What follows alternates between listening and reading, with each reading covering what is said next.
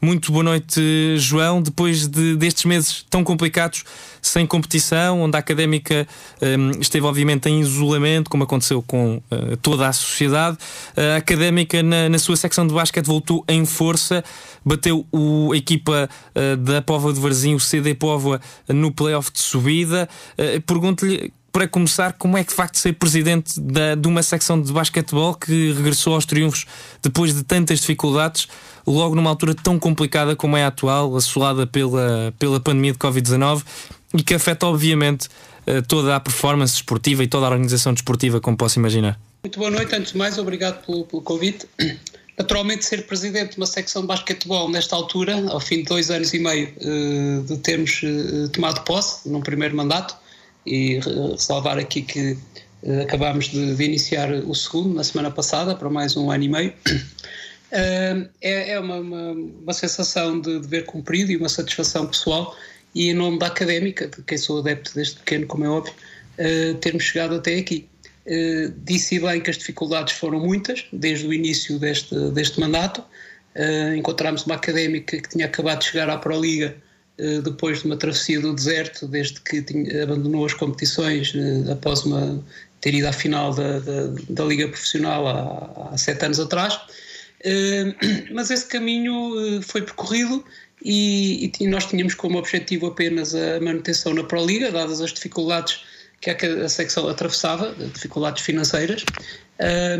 Mas deixe-me só aqui dizer que tudo isto foi conseguido, uh, nomeadamente o acesso à, à, Liga Profissional, não após um longo período de isolamento, mas sim após um período em que, apesar da pandemia, a secção de basquetebol uniu esforços dois meses praticamente apenas após o, início do confinamento, em maio, né?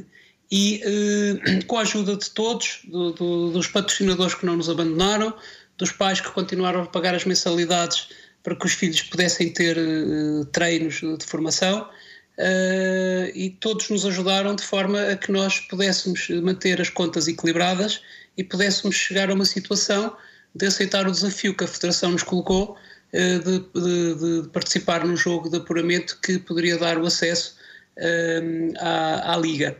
Foi o facto de nós termos estado sempre em, em atividade desde esse período, com treinos de formação uh, ao ar livre, no estádio universitário, que foi amavelmente cedido pela, pela reitoria, nos campos de street basket, uh, até à entrada em pavilhões, quando a DGS assim o permitiu, e explorando todas as, as orientações que, que, vieram das autoridades de saúde para conseguirmos fazer o maior número de treinos e intensificar a atividade, apesar da, da, da pandemia, é que nos permitiu chegar a este, este momento.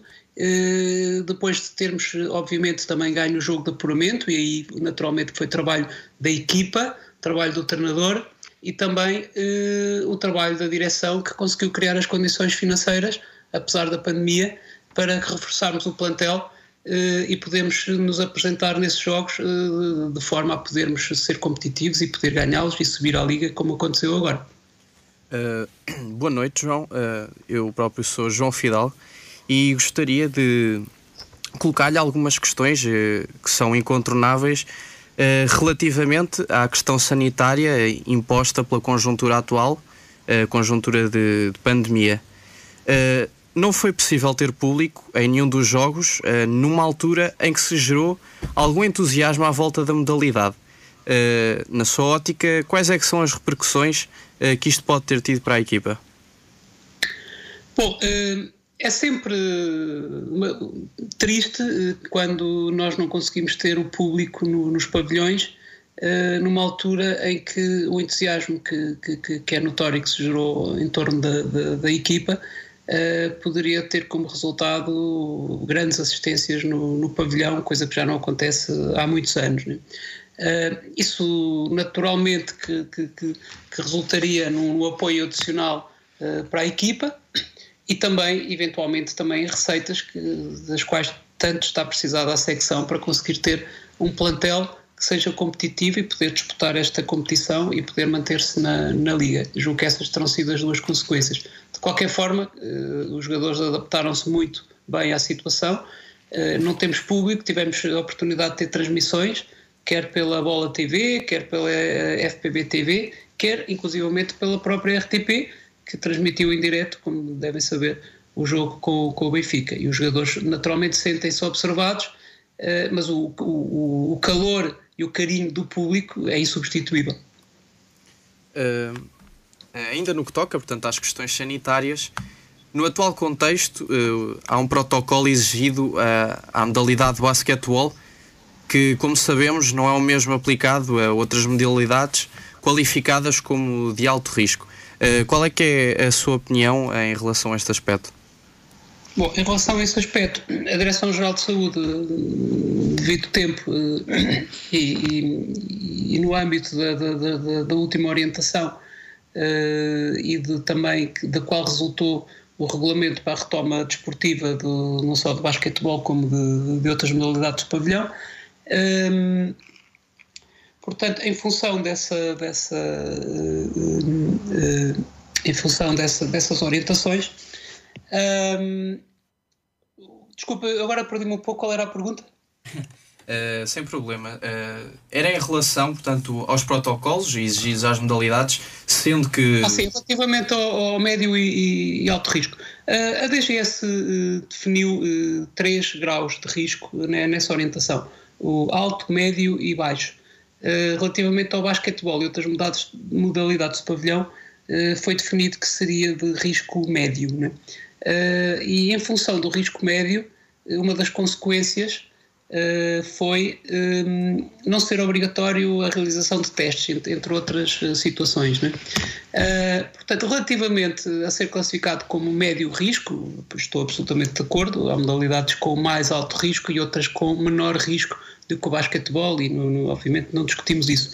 Neste momento o ponto mais discutível e aquele que realmente nos preocupa mais é que em função eh, dessa classificação como modalidade de, de médio risco, uh, só foi autorizado os treinos normais uh, aos escalões séniores, que é o que está a acontecer neste momento, e consequentemente competição. o que nos preocupa é não, isso não ter sido extensível aos escalões da formação, o que significa que os escalões da formação, em função desse grau de risco médio, continuam a ter o mesmo tipo de treino que foi permitido já há bastantes meses atrás, que é um treino individualizado, sem contacto, com distância de 3 metros. sem com... competição, presumo eu também. E, e, obviamente, em função disso, sem qualquer tipo de competição, que neste momento já deveria ter começado, nomeadamente as competições distritais, e, eh, e, e a partir de janeiro, naturalmente, as competições nacionais. Portanto, neste momento não existe nem treinos normais, nem competição, nem sabemos exatamente quando é que isso irá acontecer. Eu tenho esperança que possa acontecer, é isso que nos move, e, e a todos os atletas que continuam a, a treinar desde maio, desde que nós interrompemos o período de suspensão da atividade eh, até hoje, sem qualquer interrupção durante os meses de, de, todo o verão, julho, agosto, setembro, até agora, continuam com toda a motivação a treinar, mas sem saber quando haverá competição e quando é que é possível fazer treinos normais. Essa é a parte que nos preocupa mais, sinceramente, neste momento, relativamente às orientações e à classificação como modalidade de, de médio risco. E perguntando-lhe antes de passarmos para o plano desportivo, eh, gostaria de lhe perguntar, relativamente a esses jovens atletas que ainda estão em período formativo, como é que se motiva esses atletas para fazer esse treino individualizado que acaba por não ser tão atraente, podemos dizer assim, como, como o treino coletivo e que depois, obviamente, tem o, a parte da competição ao fim de semana, que é sempre o, o para os jovens atletas, podemos dizer assim?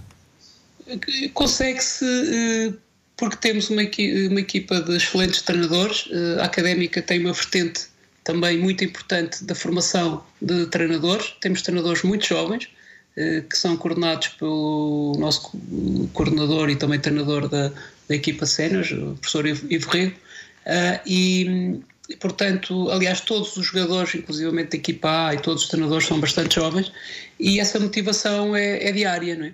E temos a ajuda dos pais, que também motivam os filhos, e temos realmente aqui, não nos podemos queixar, eh, e os próprios atletas, eh, eles próprios, eh, julgo que também não será alheio, e nós temos notado isso nos últimos meses, o facto de nós termos uma equipa ao mais alto nível de competição na, na, na, Liga Profissional, isso também é um motivo de orgulho, um motivo de motivação para os atletas poderem uh, treinar. E muita paciência e se calhar muita crença e muita esperança que nós também vamos transmitindo de que isto um dia tudo isto vai acabar e poderemos ter competição porque queria reforçar aqui também que, naturalmente, o facto de nós estarmos, e eu em particular, a lutar para que exista competição e existam treinos, é porque também as indicações que temos, e acho que têm sido visíveis, é que não são os treinos, não é o desporto, não é a competição que está a fazer disparar os números de casos. Né? Todos nós vemos isso. E, portanto, o desporto é, uma, é, é muito importante para o desenvolvimento das crianças, para o desenvolvimento motor, desenvolvimento eh, psicológico uh, e, e, naturalmente que é muito importante que retorne à atividade e acredito que não seja isso que vai prejudicar a recuperação da, da, da situação pandémica em, em, que estamos.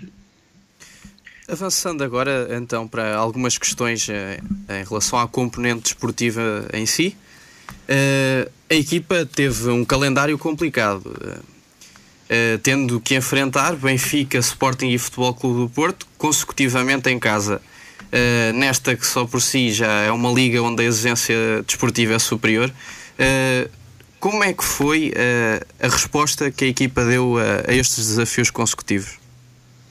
Bom, antes de mais dizer que o facto de, de, por capricho do sorteio, uh, numa estreia, depois de muitos anos na, na Liga Profissional, termos o Porto, o Benfica e o Sporting consecutivamente em casa, eh, obviamente naquela questão inicial que me colocou também, também teve e terá um impacto muito forte, porque quando tivermos público nos pavilhões, os jogos com os três clubes grandes que trariam mais público já, já, já, já, já estarão realizados. Falta só o Sporting agora no próximo domingo. Um, mas de, de facto a, a, resposta da, da equipa foi, foi bastante boa. Né? Um, sendo jogos de estreia, uh, e sendo e conhecendo-se o poder e principalmente a diferença abissal entre os orçamentos de clubes como, como a Benfica, Porto e Sporting e até outros clubes que estão numa segunda linha na, na Primeira Liga e aquilo que é o orçamento da secção de basquete da, da, da Académica, eu posso dizer que, que, que, que digamos que, que, as indicações que foram dadas pela equipa foram bastante boas, eh, porque lutaram de igual para igual com o Porto, só, só nos últimos minutos é que sucumbimos, Contra o Benfica fizemos uma primeira parte uh, disputada, com, com a alternância no, no marcador. Apenas no terceiro período houve um desequilíbrio para, para o lado do Benfica. Esperamos que no Sporting a situação se repita. Uh, mas uh, aquilo que, obviamente, também as indicações que, que, nos deram esses jogos também, e estamos a trabalhar nisso em conjunto com, com, com o treinador Ivo Rego, uh, é na, na, na, reestruturação ou em alguns reforços que eventualmente ainda possamos fazer na equipa, porque em número de, de jogadores se nota que uh, a equipa depois, uh, no, no cômputo do, do, dos quatro períodos, acaba por não ter os, os mesmos recursos que equipas como, como, essas três.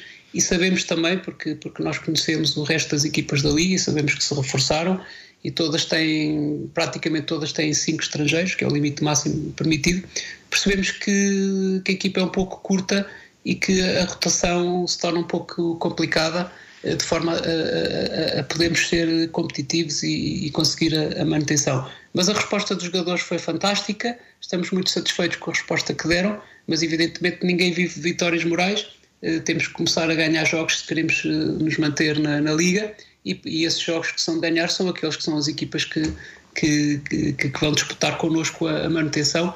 E temos já na próxima sexta-feira porque haverá jornada dupla no próximo fim de semana, um jogo determinante será em Jogueira contra uma equipa que vai lutar pelo, com, connosco pelo objetivo da manutenção. E é esse mesmo o objetivo, a manutenção? Este momento o objetivo é a manutenção, como é óbvio, não poderia ser outro, eh, por várias razões, porque temos a obrigação de, chegando aqui, eh, e, e, e reforço que desde que esta, esta direção tomou posse há dois anos e meio, Uh, o objetivo não, não era o de subir divisão, era o de, de, de solidificar-se na Pro Liga, sendo realista com aquilo que é a realidade financeira da secção de basquetebol, mas por circunstâncias várias, que eu já descrevi algumas, um, ehm, acabámos por ter esta oportunidade de subir à Liga, mas com muito pouco tempo para preparar um plantel e um orçamento, porque só sabemos que íamos para a Liga um mês antes, né? e naturalmente que ir para uma Liga profissional sabendo que só vamos para lá um mês antes eh, é muito complicado, né? Quer né, em termos de, de, de, de, constituir um plantel à última da hora, quer em termos de, apoios financeiros. Né? Obviamente que tivemos ajudas, eh, mas vamos precisar de muito mais ajudas para conseguir ter um plantel que se fixe na, na liga. Né? Mas não podemos ambicionar a mais do que a manutenção, porque sabemos que, que, que as equipas são muito fortes e investiram bastante. E se conseguimos a manutenção, julgo que já será um feito, até porque este ano, e é bom dizer isso, ao contrário do que é normal em todos os outros anos e que vai continuar a ser, vão descer quatro equipas, porque é este precisamente a época em que a Federação decidiu que reduzir o número de clubes de 14 para 12 na Liga o que obriga a, a ser a, a, haver duas equipas que vão descer à Pro Liga, desculpa, que haverá quatro equipas a descer à Pro Liga, o que torna muito mais difícil a nossa missão. Uh, para finalizar, portanto, esta entrevista, uh, gostaria de lhe perguntar, e tendo em conta que esta subida para, para, para, para a Liga Placar uh, foi de certa forma já um acontecimento que, segundo disse, estava fora do, uh, das expectativas, mas já há algumas metas para o futuro desta equipa? Bom, é assim, é evidente que estava fora das expectativas, mas à medida que fomos de, jogando e percebendo que a equipa tinha valor e também foi, foi, foi crescendo, é preciso perceber que todo, todo o plantel é bastante jovem e foi-se desenvolvendo e também com uma política de manutenção dos jogadores eh, que não é muito usual na, na liga, inclusivamente com o Malcolm Richardson, que é um norte-americano que já está na sua terceira época e que é uma peça fundamental. Uh, nós uh, fomos percebendo que isso seria possível. Agora, uh, quando falamos em se, a académica se vai manter ou não na Liga Placar, na, na, na Primeira Liga, né? isso naturalmente depende de vários fatores. Né? E aqui, se calhar, transcende a própria direção da secção de basquetebol da, da Associação Académica de Coimbra. Né? Nós vamos começar agora um segundo mandato que durará apenas um ano e meio. Não sabemos o que é que acontecerá depois, mas uh, um projeto de manutenção de uma equipa uh, numa primeira liga é um projeto para vários anos e é um projeto que tem que ser alicerçado num, num, num suporte financeiro que neste momento, nem de perto nem de longe, é aquele que a secção de basquetebol possui. Né? Portanto, isto terá que ser um trabalho em conjunto se a académica quer ou não ficar na Liga, obviamente será uma decisão que envolverá de todos os órgãos da Associação Académica de Coimbra, nomeadamente a sua Direção-Geral, Conselho Desportivo, etc. E uma vez que decidido se realmente é isso que se pretende para um, um clube e uma associação eh, com os anos que tem, o palmarés que tem, eh, os títulos que, que, teve ao longo da sua história no, no basquetebol, eh, obviamente que eu diria que sim, que, que, que, que, terá que ser esse e não poderá ser outro objetivo da académica, é estar entre os maiores uh, de, de, de, dos clubes nacionais, mas é, passa por, por toda a estrutura da Associação Académica de Coimbra, passa pela cidade de Coimbra, passa pela Câmara Municipal de Coimbra, que, que também, obviamente, que uh, aumentou os seus apoios percebendo a dificuldade de, de, de um clube estar na, na, Primeira Liga e a necessidade de constituir um plantel competitivo, e passa pelo, por, também pela, pela parte empresarial da cidade de Coimbra eh, e pelas pessoas e toda a população saberem se realmente é importante ou não é para a cidade ter um clube de uma modalidade na primeira divisão, eh, quando neste momento se sabe qual é o panorama das várias modalidades dos vários clubes da cidade de Coimbra no panorama nacional. Portanto, julgo que não é uma tarefa só nossa. Eu quero aqui só para finalizar recordar, para quem não sabe, que esta direção é constituída por pais de atletas que pagaram na, na, na secção há dois, há dois anos e meio porque havia um vazio diretivo e pegou na direção para salvaguardar que os seus filhos pudessem ter onde jogar basquetebol, né? e porque são todos academistas como eu, todos nós somos academistas. E, portanto, qualquer objetivo mais alto do que isto terá que passar por outras coisas e outras pessoas e outros apoios eh, e que não passa apenas por um conjunto de pais. João Frazão, muito obrigado não só pela entrevista, mas também pelo trabalho que tem realizado à frente da direção da secção de basquete, permitindo o regresso da secção de basquete. Um, um histórico não só uh, de Coimbra, mas um histórico do uh, basquetebol nacional. Não foi assim há tão pouco tempo que a equipa da Académica uh, esteve em finais nacionais com os grandes clubes do basquetebol e esperemos que com o apoio de toda a cidade eh, possamos festejar em breve eh, feitos maiores ainda do que esta subida de divisão. Muito obrigado. Eu queria, eu queria só realçar que isto é um trabalho Sim. não do João Frazão, como é óbvio, eu sou só a parte visível de um conjunto de pessoas que, que, que constitui a direção e que fez este trabalho durante este tempo e que vão continuar a fazer e esperemos, como disse, que a cidade apoie e que ponha a académica no lugar que ela merece. Muito obrigado pelo convite e muito boa noite. Assim esperamos. Muito obrigado, muito boa noite. A entrevista com João Frazão estará disponível também no site da Rádio Universidade de Coimbra e nas plataformas móveis Anchor, Spotify e Google Podcasts. Portanto, quem não pôde acompanhar na íntegra a entrevista com João Frazão, presidente da secção de basquetebol da, da Associação Académica de Coimbra, ainda o pode fazer no nosso site logo a seguir ao final do programa Observatório, que hoje vai contar com o comentário de Licínio Lopes, professor da Faculdade de Direito da Universidade de Coimbra. Vamos fazer uma pequena pausa de um minuto e vamos regressar para o comentário com Licínio Lopes. Até já.